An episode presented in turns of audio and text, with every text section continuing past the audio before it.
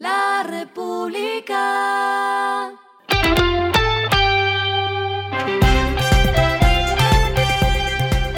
Al final de la jornada, esto es lo que debes saber sobre el comportamiento de los negocios, las finanzas y la economía. Las movidas de hoy fueron. Ecopetrol puso en operación una nueva comercializadora en Houston, Texas, Estados Unidos, con la finalidad de captar nuevos clientes y fortalecer la estrategia comercial en el mercado norteamericano. La nueva sociedad se llama Ecopetrol US Trading y Houston es su sede porque es conocida como una de las capitales energéticas del mundo, según explicó la compañía. Esta es la segunda filial que abre Ecopetrol Internacional, pues la primera fue abierta en abril de 2022 en Singapur y se llama Ecopetrol Petrol Trading Asia.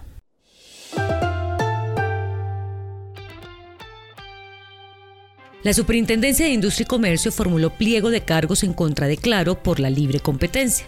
De acuerdo con la SIC, la empresa supuestamente implementó métodos de obstrucción de servicios, libertad de los usuarios y sus competidores para mantener su poder dentro del mercado. Esto se realizó debido a las denuncias de empresas de telecomunicaciones como Tigo, WOM y dos particulares.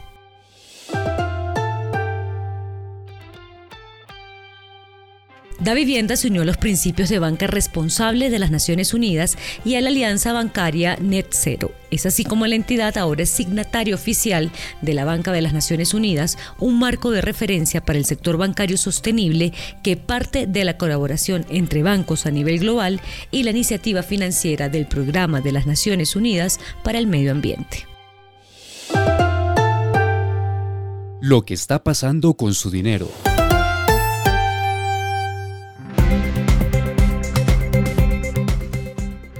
A partir de hoy, la Ley 2300, conocida popularmente como la Ley Dejen de Fregar, entrará en vigor, imponiendo restricciones a los bancos y a otras instituciones en cuanto a la comunicación con sus clientes fuera de los horarios laborales y en días festivos.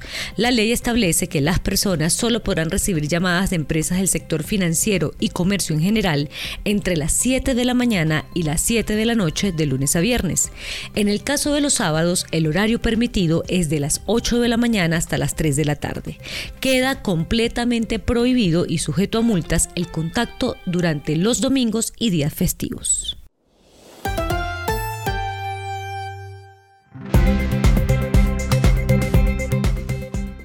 Los indicadores que debe tener en cuenta. El dólar cerró en 4.231,97 pesos, bajó 154,69 pesos.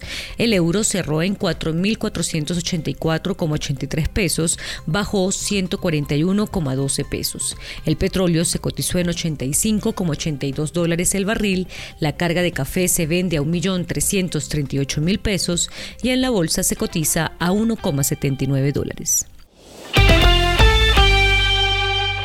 Lo clave en el día.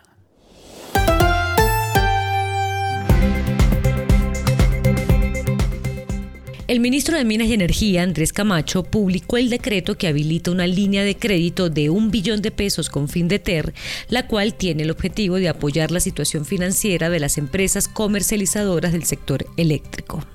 Abro comillas. En la misma línea hemos expedido más de 10 resoluciones regulatorias y preparamos más paquetes de soluciones, incluida la convocatoria a una reunión de urgencia con las empresas, los gremios, la Superintendencia de Servicios Públicos, el Comité Nacional de Usuarios de Servicios para conjurar la situación del sector. Así lo indicó el jefe de la cartera a través de su cuenta de ex. A esta hora en el mundo.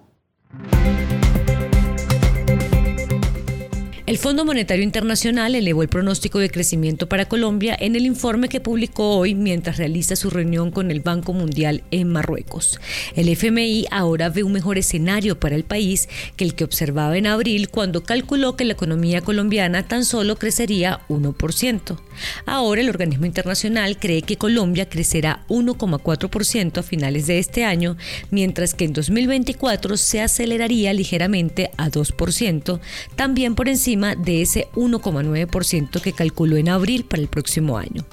Sin embargo, el Fondo Monetario Internacional alertó por una mayor inflación e incluso proyecta que la variación de los precios podría terminar en doble dígito. Según sus cálculos, la inflación cerraría en 11,4% este año. El mejor escenario que hay para Colombia también se observa para toda América Latina y el Caribe, pues el Fondo Monetario Internacional ahora proyecta que la región crecerá 2,3% este año desde 1,9% que observaba en julio.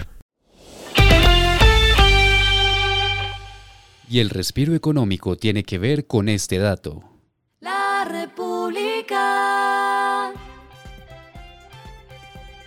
The 50 Best inició su lista de bares destacados con los contenidos entre los puestos 51 y 100.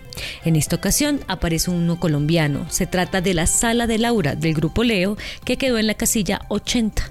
La publicación destaca el proyecto de Laura, hija de Leonor Espinosa, con su gama de destilados Territorio, los cuales están inspirados en los ecosistemas colombianos. La República.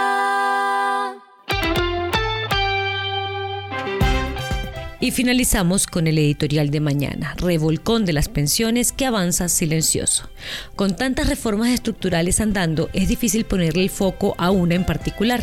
Esa parece ser la estrategia del gobierno y la pensional se hace realidad sin mucho varapalo. Esto fue Regresando a casa con Vanessa Pérez.